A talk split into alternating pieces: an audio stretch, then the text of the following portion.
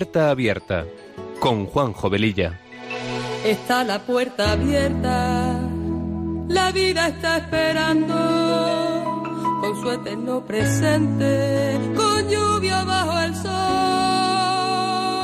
Está la puerta abierta, juntemos nuestros sueños para vencer al miedo que nos empobreció. Vida es encontrarnos, para eso nacemos, porque el punto más alto es llegar al amor. Y no hay amor de uno, solo hay amor de todos. Y por ese motivo estamos hoy aquí.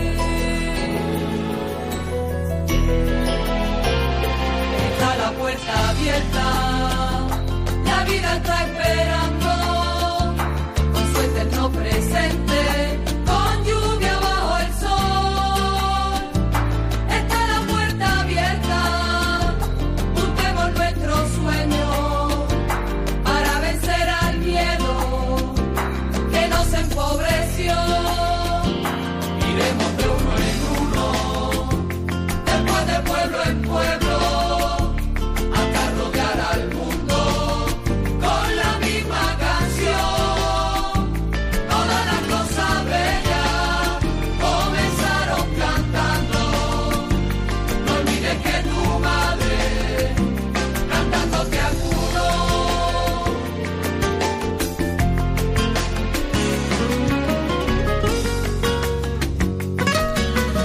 Queridos oyentes de Radio María, muy buenas tardes. Eh, comenzamos este programa de Puerta Abierta que se emite los sábados de 3 a 4 de la tarde con una frecuencia quincenal.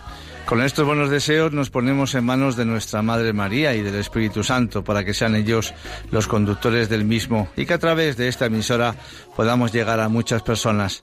Nuestra sintonía dice mucho de lo que este programa pretende ser. Un espacio que sea una puerta abierta a temas actuales y acompañado de buena música porque las canciones ponen palabras a aquello que sentimos y que no podemos o no sabemos expresar.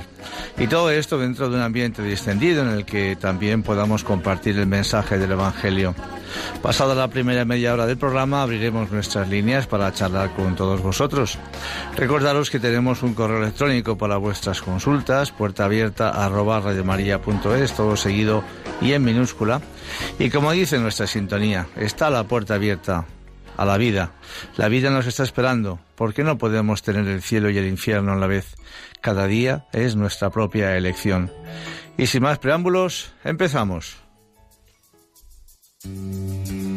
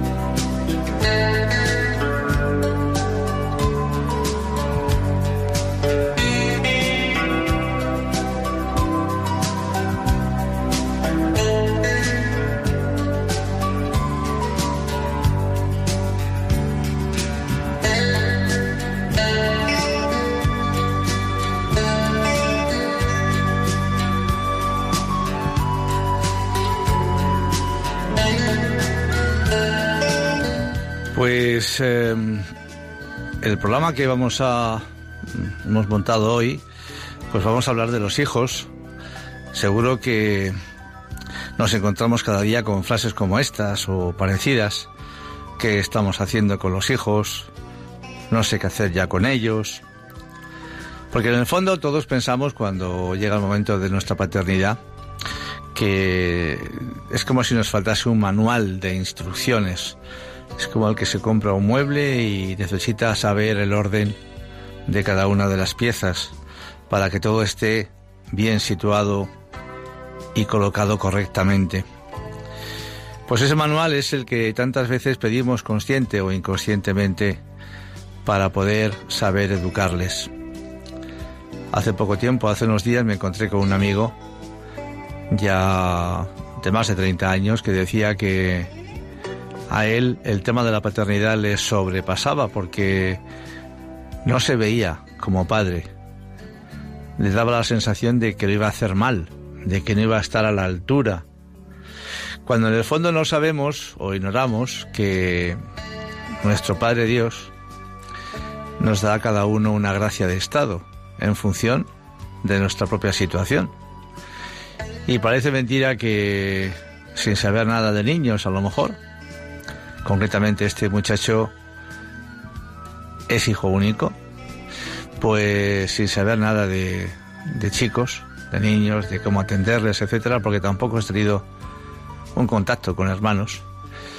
Pero es curioso, eh, algo florece dentro de nosotros que nos ayuda a estos menesteres, a poder reaccionar y hacer lo que el momento nos está pidiendo después de que ese bebé está entre nosotros. Por eso hoy vamos a hablar de esas relaciones que a veces son bastante problemáticas entre padres e hijos.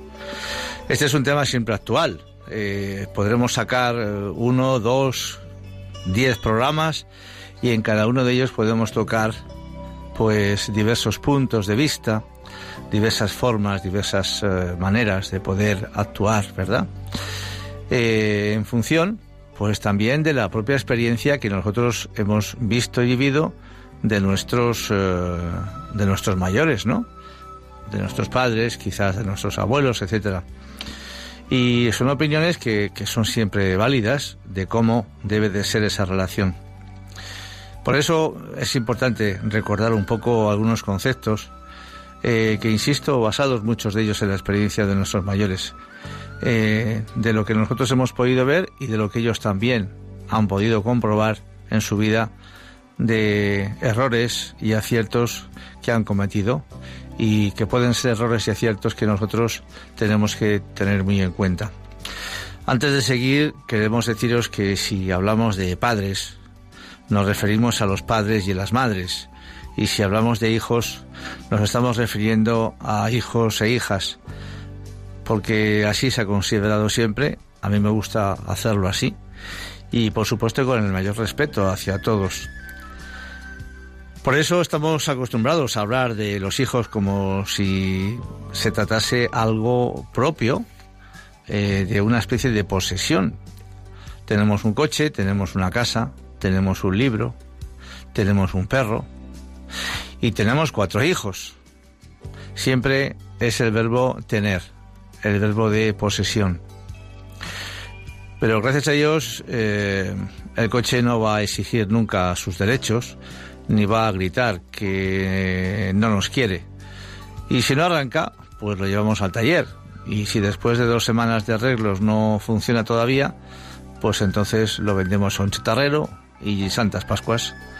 En cambio, si nuestro hijo no arranca en la escuela, si se pone enfermo, si ha nacido con algún problema físico o psicológico, no le mandamos al chatarrero, ¿verdad? porque Él necesita de nuestros cuidados y de todo nuestro amor, porque son nuestros hijos. El otro día me mandaron un vídeo precioso de un juez americano en un juzgado que le habían presentado una denuncia contra un señor, un hombre de 96 años, por conducir muy deprisa por una zona en la que había que ir muy despacio. Entonces el juez le pregunta la edad a este buen hombre. Él le dice que tiene 96 años, que apenas conduce, pero que esa, ese día, en esa ocasión, su hijo estaba muy enfermo porque tenía cáncer y tenían que hacer unas pruebas urgentes en el hospital y bueno, era un poco quizás eh, vida o muerte llegar rápido al lugar. Su hijo tenía eh, quiero recordar unos sesenta y tantos años. La verdad es que eh, la conversación que hubo entre el juez y este buen hombre fue espectacular. Y por supuesto que el juez, aparte de no ponerle ninguna sanción, le dijo que ojalá todos los padres del mundo actuasen así, a pesar de la edad que este buen hombre tenía. Porque es cierto que los niños nacen dentro de una familia, por lo que resulta natural que la familia asuma la responsabilidad de esa vida que empieza. Pero el niño tiene un corazón, tiene un alma, y eso no es propiedad de nadie, tan solo es propiedad de Dios. Esto nos guste o no nos guste, esto es una realidad. El alma no se la da papá y mamá a ese bebé, porque eh, no tienen esa propiedad. Pero el alma viene del más allá. La filosofía nos enseña que el alma, lo más profundo de cada uno, por eso, solamente viene de Dios y negar esto es como negar la idiosincrasia del ser humano. Los padres dan la vida a su hijo unidos al lazo amoroso de Dios y asumen la hermosa tarea también de ayudarle, pero no pueden dominarlo como a un coche o a un perro. Entonces, ¿cuál es la actitud más correcta ante el hijo que hoy camina a gatas por el pasillo y que pronto empezará a darse coscorrones en la cabeza? ¿Le dejamos hacer lo que quiera? La realidad es que los padres están llamados a dar una formación profunda, correcta y clara a sus hijos. Primero, enseñamos al niño normas de seguridad.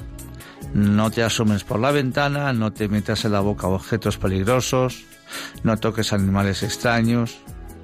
Después le ayudamos a buscar en la salud, ayudándole, animándole a que se lave las manos, que las tenga limpias, que no se llene el estómago con caprichos, con golosinas, con tantas cosas, que no se rasque las heridas.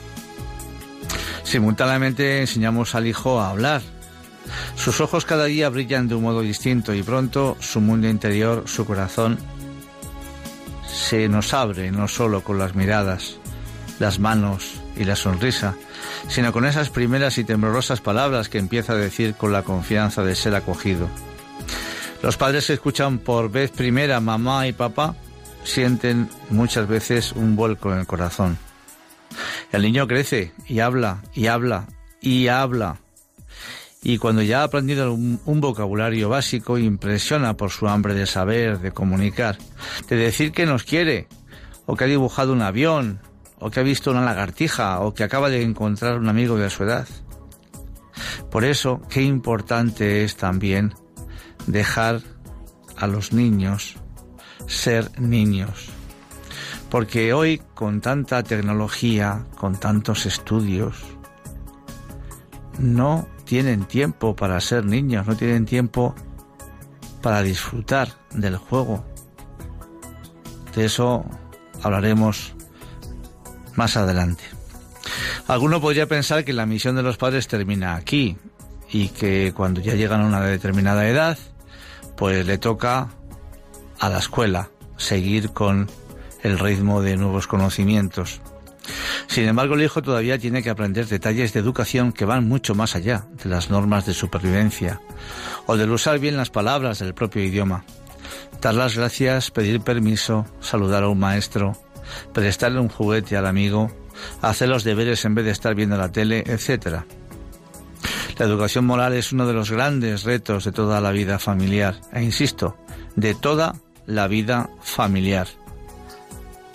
Porque esta educación moral no tiene que ser nunca fuera del ámbito de la familia. La mayor alegría que pueden sentir unos padres es ver que sus hijos son realmente buenos ciudadanos, el dolor de cualquier padre es darse cuenta de que su hijo hace lo que quiere y que empieza a engañar a los maestros, a robar del monedero de mamá, a golpear a los compañeros o hermanos más pequeños e incluso a levantar la voz en casa contra sus mismos padres. Fijaos que San Agustín se quejaba de que sus educadores le regañaban más por un error de ortografía que por una falta de comportamiento. Y estamos hablando del siglo IV. La queja tiene una triste actualidad en quienes se preocupan más por el sobresaliente de sus hijos en inglés que por la pornografía que vean en Internet o por las primeras drogas que puedan tomar con los amigos. Si somos sinceros, es mucho mejor tener un hijo agradecido y bueno, aunque no sepa muchas matemáticas, en vez de tener un hijo ingeniero que ni siquiera es capaz de interesarse por lo que le ocurra a sus padres ancianos.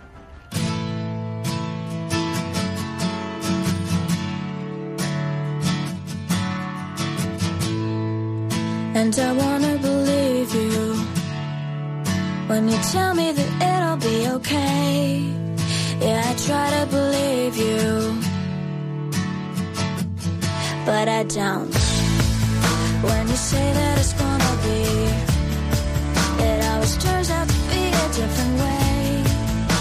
I try to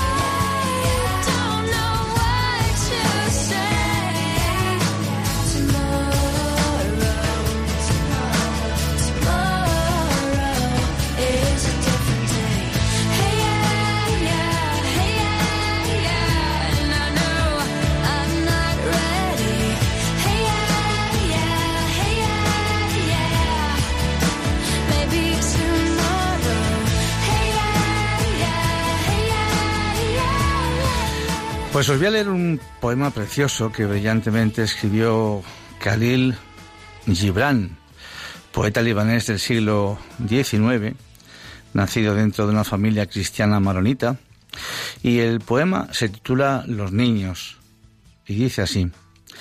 Vuestros hijos no son hijos vuestros, son los hijos y las hijas de la vida, deseosa de sí misma. Vienen a través vuestro, pero no vienen de vosotros. Y aunque están con vosotros, no os pertenecen. Podéis darle vuestro amor, pero no vuestros pensamientos, porque ellos tienen sus propios pensamientos. Podéis albergar sus cuerpos, pero no sus almas, porque sus almas habitan en la casa del mañana que vosotros no podéis visitar, ni siquiera en sueños. Podéis esforzaros en ser como ellos, pero no busquéis el hacerlos como vosotros, porque la vida no retrocede ni se entretiene con el ayer. Vosotros sois el arco desde el que vuestros hijos, como flechas vivientes, son impulsados hacia adelante. El arquero ve el blanco en la senda del infinito y os doblega con su poder para que su flecha vaya veloz y lejana. Dejad alegremente que la mano del arquero, la mano del arquero, os doblegue, porque así como él ama la flecha que vuela, así ama también el arco que es estable. Evidentemente está hablando del arquero. El arquero, por supuesto, es Dios. Las flechas son los hijos. Y el arco, obviamente, somos los padres. Este poema está cargado de experiencia de vida y de enorme realidad sobre lo que son nuestros hijos y lo que podemos y debemos esperar de ellos. Porque uno de los mayores errores que como padres podemos llegar a cometer es el de pretender que nuestros hijos con sus vidas nos saquen todas las espinas que nosotros no fuimos capaces o no tuvimos la oportunidad de sacar por nuestros propios medios. Es un gran error pretender que ellos sean lo que nosotros no pudimos llegar a ser. Otro gran error con los hijos es el de otorgarles el inmerecido honor de que sean los seres vivos más importantes en nuestras vidas. Me explico. Cada persona debe ser el principal protagonista de su vida, porque de otro modo no seremos valiosos para los demás sin antes haberlo sido para nosotros mismos. Una persona que no tiene autoestima difícilmente puede estimar a los demás. En segundo lugar, deberá estar nuestro cónyuge. Y en tercer lugar, nuestros hijos. ¿Y cuál es el problema? Pues que para muchas personas los hijos acaban en segundo o en primer lugar, en el orden de preeminencia, y distorsionan la vida de quienes así les contemplan. Hay personas que concentran todo su afecto y emocionalidad en ellos, sin llegar a entender que el amor filial es uno y que el cariño y el afecto hacia otras personas es otro. Y puede ser tan relevante sentirlo en toda su plenitud como el primero. El cariño y el afecto son infinitos, y desde esa dimensión debemos cuidar a los que son o pueden ser importantes en nuestras vidas, sean estos quienes sean, porque los hijos más tarde o más temprano deberán salir de la familia para crear su propia familia y sus propios mundos y escenarios. Y cuando el nido se queda vacío, igual podemos quedar nosotros si no hemos sido capaces de ver nuestras vidas desde una dimensión más completa la del círculo cerrado que erróneamente hayamos conformado solo con nuestros hijos. El Papa Francisco hace poco comentó que solo Dios es el Señor de la historia individual y familiar y todo nos viene dado por Él. Cada familia está llamada a reconocer tal primado, custodiando y educando a los hijos para abrirse a Dios, que es la fuente de donde todos procedemos, es la fuente de la misma vida. El Evangelio de San Lucas nos muestra que los padres de Jesús le llevaron a Jerusalén para presentarle al Señor, como requería la ley de Moisés. Los padres de Jesús van al templo para confirmar que su hijo pertenece a Dios y que ellos son los custodios de su vida, pero no son los propietarios. Y esto nos hace reflexionar, señalaba. El pontífice continúa explicando cómo María y José cumplieron todas las normas según la ley del Señor y volvieron a Galilea, a su ciudad de Nazaret, según el relato evangélico. Esta es la misión a la que está orientada la familia, crear las condiciones favorables para el crecimiento armónico y pleno de los hijos, con el fin de que puedan vivir una vida buena, digna de Dios y constructiva para el mundo y para el resto de los seres humanos. También hay una escena preciosa en el Evangelio eh, que en la cual eh, Jesús se queda en Jerusalén. Jesús que muchas veces se denominaba el mismo el Hijo del Hombre y bueno pues eh, llega la fiesta de la Pascua, sus padres y él y sus familiares pues van a Jerusalén sus padres se marchan y al cabo de unos días pues se dan cuenta de que Jesús no está, tienen que volver a Jerusalén, etcétera. Seguro que recordáis esa escena. Y por fin le acaban encontrando en la sinagoga.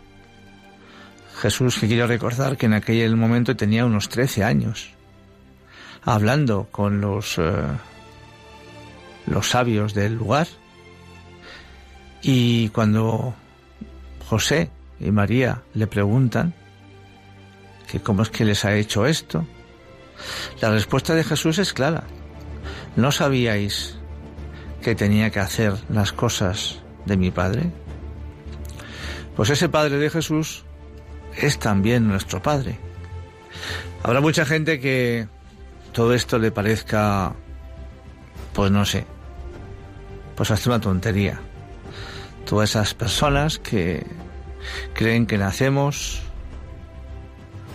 crecemos, vamos al colegio, estudiamos un oficio o una carrera universitaria, encontramos un trabajo, nos casamos o nos rejuntamos en el peor de los casos, quizá tenemos uno o dos hijos, nos hacemos mayores, nos jubilamos, empieza la artrosis, las eh, cataratas en los ojos, los dolores articulares. Y un buen día nos morimos, nos meten en una cajita de pino preciosa y ya está. ¿Creéis que eso tiene algún sentido? Tanto trabajo, tanto esfuerzo, tantas alegrías, tantas muchísimas penas, tanto conocer a personas encantadoras como han podido ser nuestros padres, nuestros hermanos, nuestros vecinos, nuestros amigos, nuestros compañeros de trabajo, y de pronto todo eso que se pueda esfumar así porque sí, no tiene ningún sentido. Por eso, la esperanza de nosotros los cristianos precisamente es que algún día volveremos de nuevo a encontrarnos con nuestro Hacedor, que es nuestro Padre del Cielo. Pues como decía, eh, esta es la misión a la que está orientada la familia. Y por eso todos somos hijos de Dios, porque de Él hemos salido y a Él volveremos algún día. Y fijaos que decía San Agustín también, porque nos has hecho para ti, nuestro corazón estará inquieto hasta que repose en ti. Una frase preciosa, llena de esperanza, llena de convicción y llena de contundencia. Este es un camino que todos iniciamos con nuestro nacimiento, que tiene un origen y que tiene un destino. Pero ese destino no está, no termina en la muerte, termina en la vida. Siempre, evidentemente, que podamos cumplir lo que hasta ahora estamos comentando, que tengamos una familia que nos eduque, pues como se suele decir normalmente, pues como Dios manda. Vamos a escuchar ahora una canción preciosa que nos relaje un poquito y luego continuamos.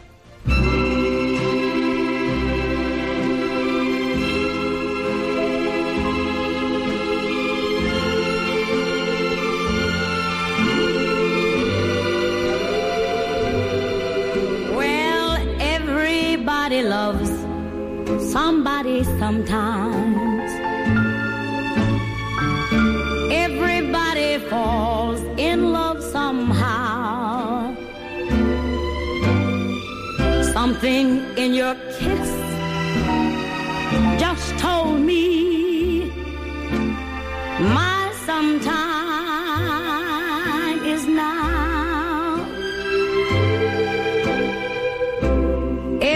Everybody finds somebody someplace. There's no telling where love may appear. Something in my heart keeps saying, My someplace is here.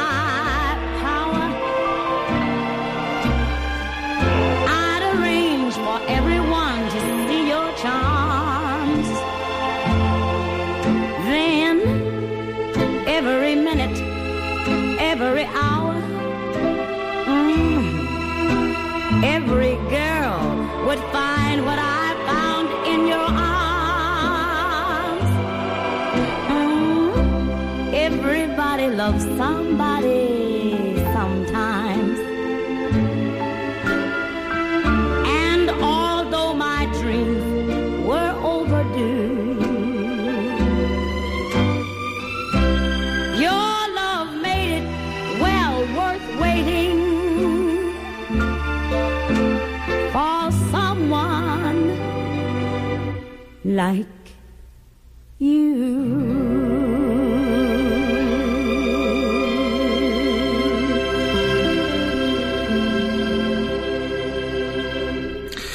Pues por eso decíamos que quienes hemos tenido la dicha de tener unos padres que nos han ayudado a respetar a los demás, a amar a Dios, a vivir de un modo honesto y justo, nunca seremos capaces de darles las gracias como se merecen.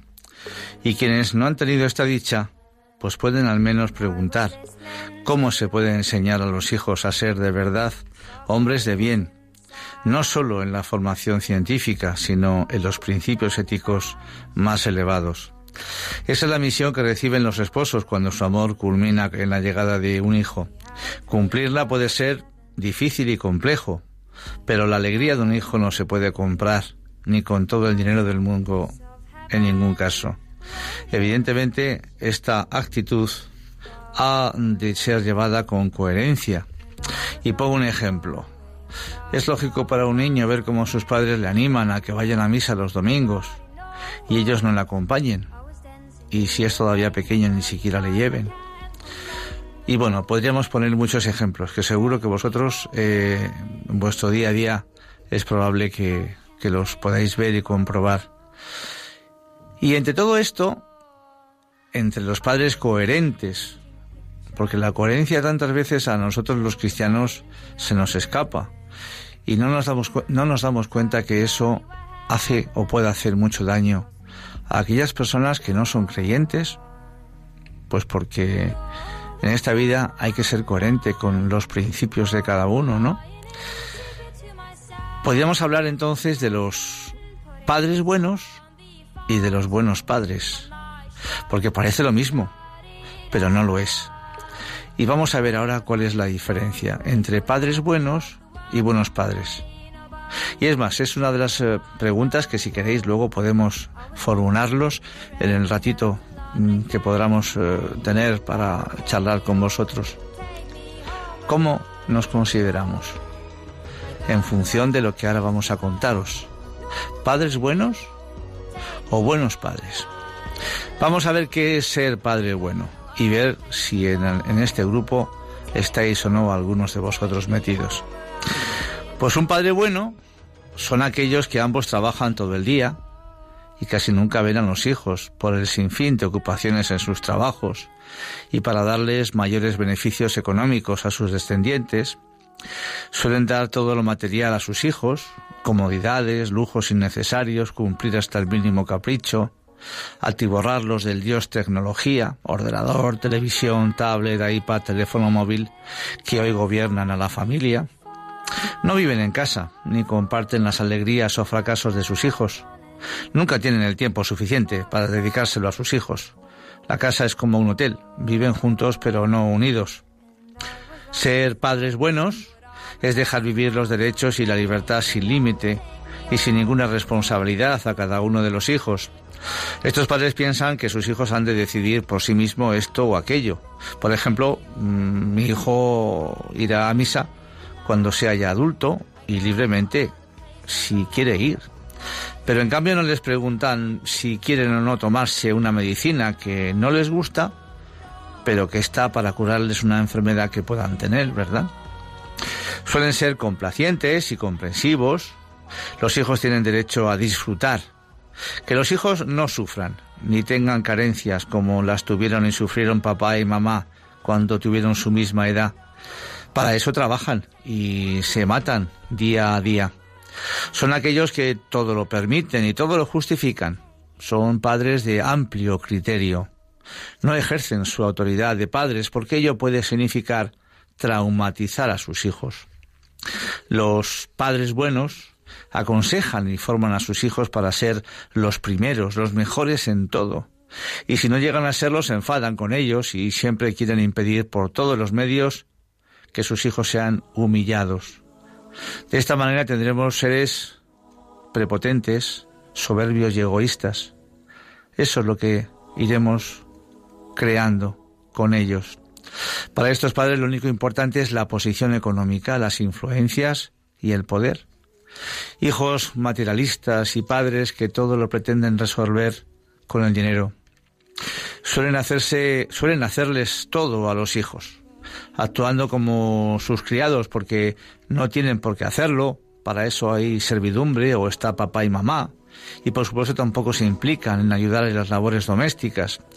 Es agotador estar todos los días recordando a los hijos lo mismo. Recoge tu habitación, saca los platos de lavaplatos. Además tienen que vivir y disfrutar su niñez y su adolescencia sin normas, ni reglas fastidiosas que, insisto, les puedan traumatizar. Suelen pensar que los hijos deben ser auténticos y que se expresen de la forma que ellos quieran. Es su derecho y hay que celebrar con ellos su vulgaridad.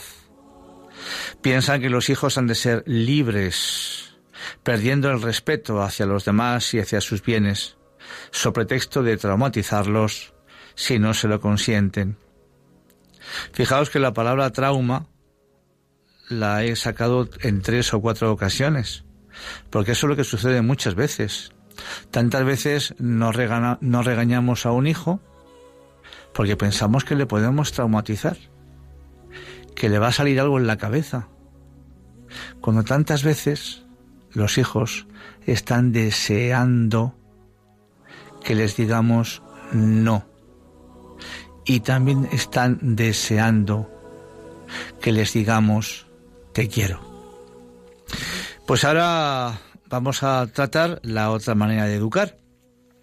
Hemos visto, como habéis comprobado, lo que más o menos puede ser padres buenos y ahora vamos a ver quiénes son los buenos padres. Al menos desde este criterio. Esos buenos padres dedican tiempo, eso de lo que hoy tanto adolecemos a cada uno de sus hijos, porque saben lo importante que es la convivencia y la comunicación entre todos y cada uno de los integrantes de la familia y para la misma pareja, de hecho, para los mismos cónyuges. Tiempo de calidad y de intimidad, como salir con ellos al campo, jugar con ellos, hacer deporte, etcétera. Dejemos que los niños sean niños, que puedan tener sueños e ilusiones propios de su edad, porque su infancia nunca volverá. Estos buenos padres eh, saben conocer perfectamente a cada uno de sus hijos y con frecuencia en un ambiente de confianza y comprensión, además de respeto, hablar con ellos y aconsejar oportunamente al hijo que lo necesite, conocer a sus amistades, su ambiente y sus principios. Hago aquí un inciso, una cosa que pasa con bastante frecuencia es en los colegios, que el profesor que se tira ocho horas con el niño llega un momento en que llama a sus padres para decirle pues que su hijo es su hijo con 12 añitos en el patio del colegio pues no hace más que decir tacos, se pone a fumar y lleva 15 faltas de asistencia. Y los padres en vez de aceptar la experiencia y el reconocimiento de ese maestro, en muchos casos lo que hacen es eso es imposible le dicen al director o al profesor, eso no puede ser, porque mi hijo es buenísimo. ¿Usted conoce a mi hijo? El profesor muchas veces se calla, pero podría responderle, mire usted, yo estoy cuatro veces más seguro de tiempo con él cada día que lo que usted está en toda la semana. Fíjese si le conozco. Le conozco mejor que usted como padre o como madre.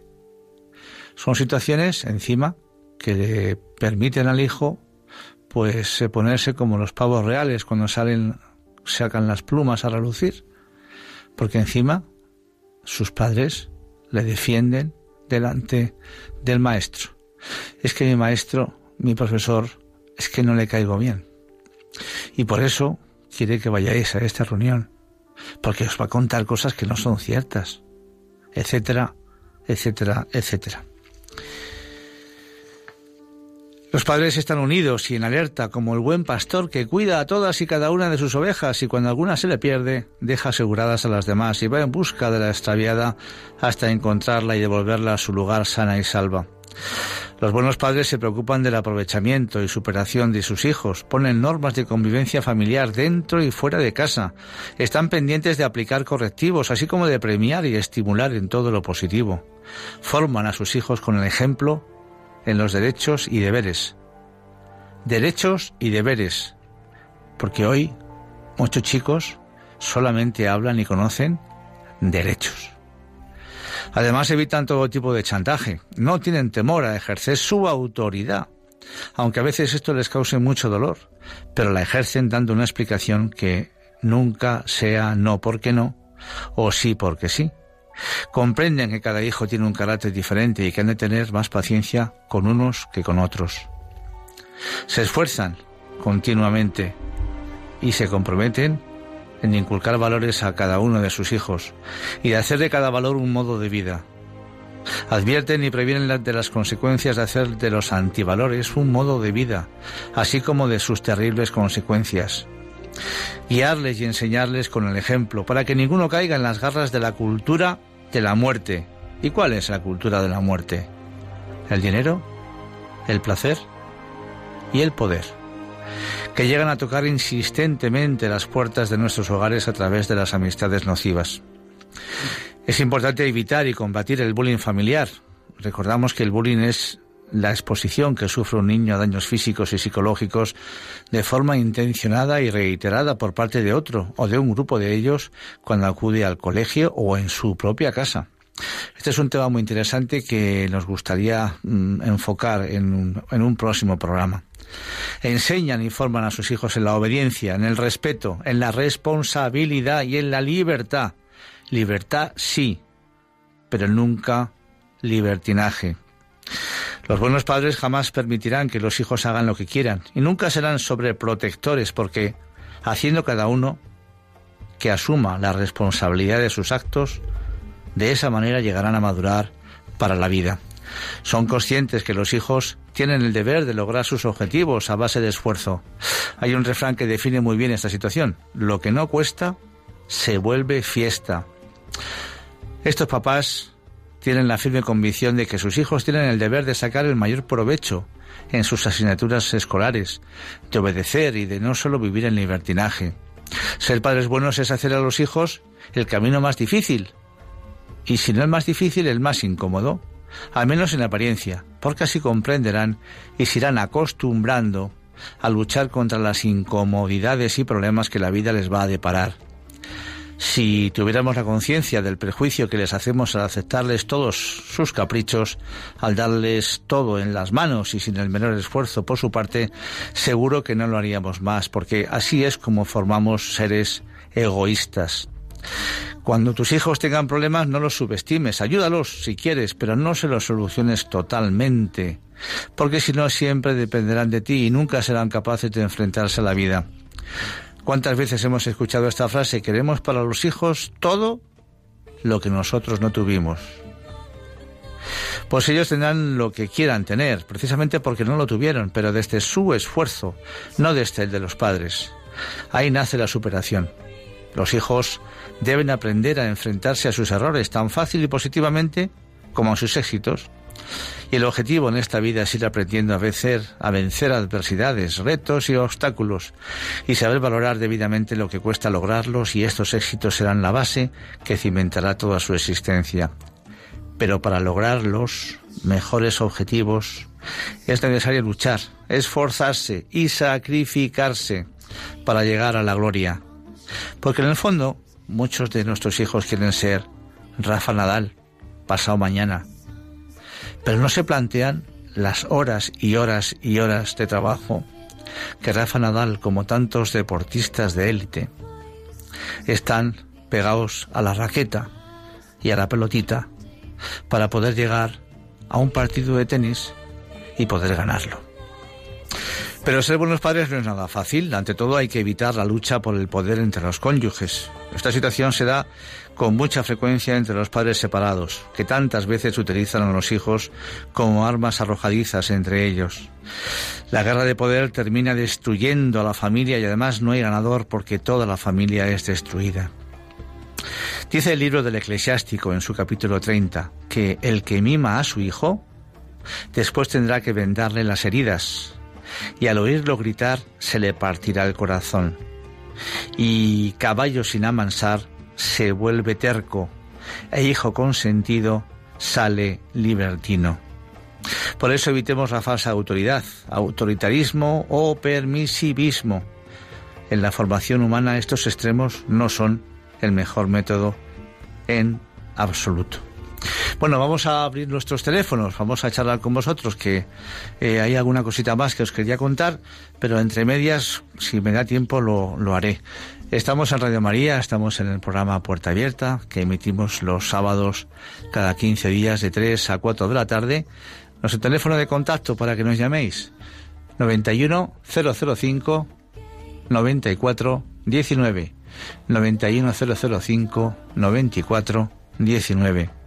¿Y qué preguntas nos podemos hacer? ¿Pasáis tiempo con vuestros hijos? ¿Jugáis con ellos? ¿Les consentís todo? Cuando tardan mucho en hacer sus cosas, sus trabajos que les mandáis, al final, por tardar tanto, ¿se los hacéis vosotros?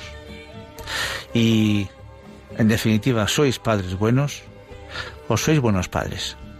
Aquí estamos. Adelante, os esperamos.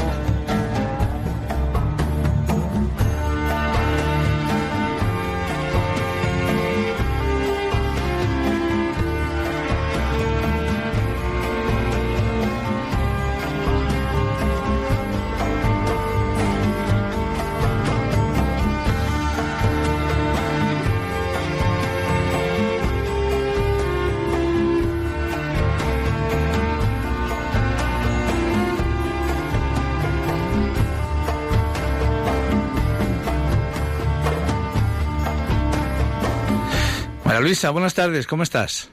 Hola, buenas tardes. Adelante, ¿qué nos cuentas? ¿Estoy en antena? Sí, sí. Te está Vale, escuchando bueno. nada más que 200 millones de personas, nada más. Bueno, pues muy bien. Buenas tardes a todos. Buenas Y- tardes.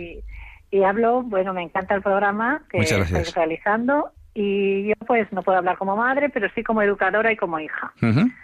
Entonces, pienso que la educación viene en los principios eh, que tienen que dar los padres a los hijos, en el respeto, basada en el respeto, lógicamente, y en el amor. Y de ahí todo va a venir. Por supuesto. rodado.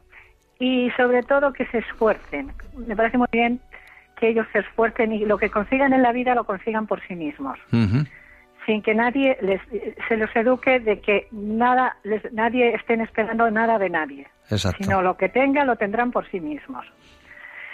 Y bueno, mm, caprichos, ¿qué quiere que le diga? Yo me he educado con caprichos prácticamente cero, luego ya poco más, pero yo eh, trabajando y demás. Pero bueno, mi experiencia es la que yo he vivido, pero la forma de yo ver, la, la- forma de educar un padre a los hijos es en todo lo que le he dicho. Y ahí, de ahí va a venir todo.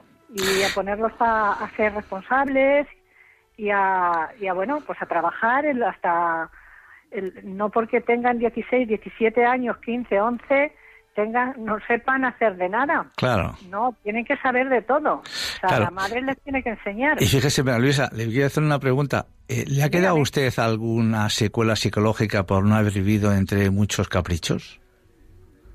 Ah, ninguna. Ha sido estupendo. ha sido estupendo. Además, mi madre me lo decía. Dice, mira, eh, no, y, y- y como yo, mm, pues la mayoría de mi, la gente de mi generación y, y todo esto, no. Y me hacían, re- lo que me hacían es, tener responsabilidades y eso es muy bueno, que a los hijos se delegue en ellos. Por supuesto. A mí han delegado en mí. Mi madre era autónoma, entonces yo tenía que llevar su trabajo. Fíjate. La mayoría de las veces venía del colegio y me ponía a ayudar, ¿vale? Entonces, delegaba en mí. Entonces, delegar en, en un hijo, aunque sea pequeño, eso le da personalidad, le va dando... Le da alas, ¿eh? para- Le da, le da alas. Y Mm. cuando sea mayor, eh, le va a venir muy bien es todo eso que su madre le ha exigido. A lo mejor gruñe cuando tiene 11 años, que no, que tengo 11 años, que no tengo ganas cuando la adolescencia. Lógico. Pero después, como ella me dijo, me vas a dar las gracias. Claro. Ahora esto que estoy haciendo, me vas a- cuando seas mayor y salgas al mundo, me vas a dar las gracias. Y es verdad. Porque luego me he tenido que cambiar de ciudad, he tenido que viajar, me he tenido que hacer un crucero sola, me he, viaja- me he ido al extranjero sola y no me ha hecho falta tener allí a un tío, ni a nadie, ni nada, sino me he sabido mover en el mundo. Pues, eh, María Luisa, muchísimas gracias por su testimonio, de verdad. Muchas gracias. María de Madridejos, adelante, María. Hola, buenas tardes. Yo no voy a hablar tanto como esta señora, porque totalmente de acuerdo con lo que has dicho, fenomenal, totalmente de acuerdo. Y lo- porque yo también podría estar aquí hablando mucho tiempo, pero no. Lo que sí te quisiera pedir, ¿Sí? si me puedes mandar lo que has, lo que has hablado. Todo el texto completo. Bueno, pues porque eso. somos colaboradores ahí de Radio Santa María. Bueno, pues el, sabéis que se puede pedir el programa aquí a Radio María. ¿Se puede Y- pedir? Claro que sí, por supuesto, por supuesto. Se mandan muchos programas eh, a muchas personas que los quieren volver a escuchar tranquilamente en casa. Os mandan el DVD. de internet. A través No, no. de internet. o- Bueno, a través de internet es un poquito más, o- es un poquito más complicado porque hay que entrar en la página de Radio No, María. no, mejor. Tú lo pides por teléfono, tú lo pides por teléfono cualquier día de la semana. Hoy es que hay poco personal y Bueno, quieres, bueno. pues quieres, me gustaría que me mandaseis el programa de, eh, de Puerta Abierta del sábado pasado y ellos con mucho gusto os lo mandan, ¿vale? Pues de verdad, fenomenal. Enhorabuena porque toda la verdad, toda la verdad. Pues muchas gracias. porque porque también estaría aquí hablando toda la tarde como Claro, no, claro, son temas que nos podemos tirar horas. Gracias. Que sí, venga, gracias, adiós. Hasta ¿eh? luego. Manuela de Murcia, adelante. Sí, mire, yo quería decir una cosa que me tiene muy preocupada Sí. y es en general, no solamente los míos. Y yo cuando rezo, digo mis oraciones por la mañana, también sigo a la chica que, que habla también diciendo la oración en Radio María, pues los que están alejados completamente. Y ahora tengo uno que sí va, pero el otro no va, me refiero a mi hijo, que tengo dos hijos y una hija. Ya. No va, mis nietas no van tampoco a la iglesia Ujú. Se han juntado con lo- los novios. Digo, yo dije ayer en casa de mi hermana, digo, digo, ¿esto, esto qué es? Yo estoy dando quejas, porque es que veo que, que los trajes de novia se van a perder, porque se juntan todos. Pues fíjese usted, Manuela, eh, qué importante es lo que usted está haciendo, que es rezar por ellos. Ellos ya tienen una edad que evidentemente tienen que saber elegir. Y siempre se elige mejor o peor en función de la educación que tantas veces hayan podido recibir y del ambiente exterior a la familia que también se han podido desenvolver. Entonces usted sigue rezando por ellos y acuérdese de Santa Mónica, que al final sus oraciones acabaron en que San Agustín, su hijo, que era un, que era un elemento de cuidado, fíjese el gran santo que llegó a ser. Así que ánimo, ánimo. Eh, Manuel de Cádiz, adelante. Hola, buenas tardes. Buenas tardes. Bien, mire, eh, el asunto es muy interesante. Yo soy padre de cuatro hijos, Ajá, soy enfermero, sí. entonces, claro, mm, yo eh, y otras actividades más que renuncié por mi familia, porque claro, el tener cuatro hijos no es por el lujo de tenerlos, sino simplemente por la responsabilidad de tenerlos. Sí, señor. Entonces, ¿qué ocurre? Que yo, bueno, profesionalmente pude promocionarme en mi profesión, pero parece como si la providencia, que siempre confieso que la he tenido a mis espaldas, Qué el bonito. jefe, eh, mira, tienes que renunciar a todo por tu familia.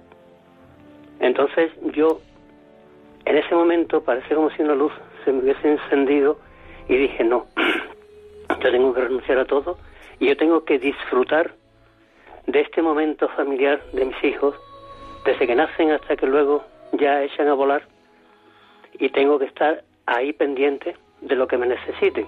Sí, señor. Gracias a Dios, mis cuatro hijos hoy se sienten orgullosos, y lo digo y casi con lágrimas en los ojos, orgullosos de su padre. Qué bien.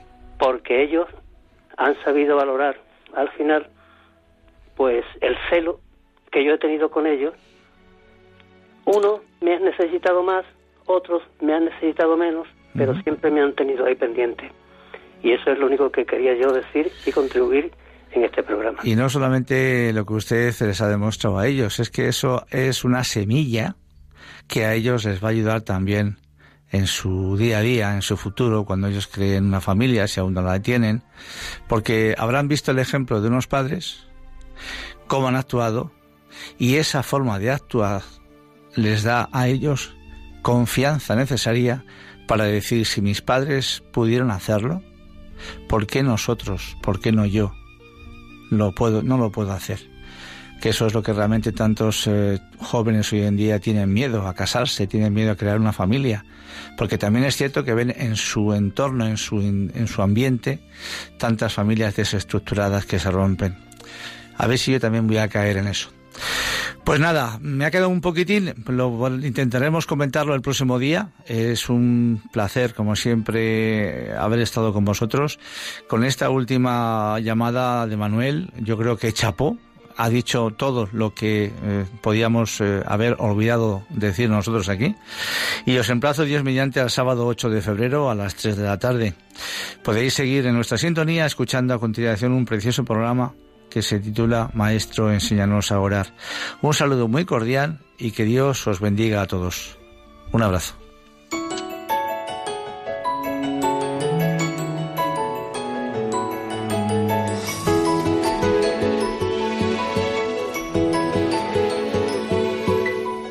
Y así termina Puerta Abierta, un programa dirigido por Juan Jovelilla.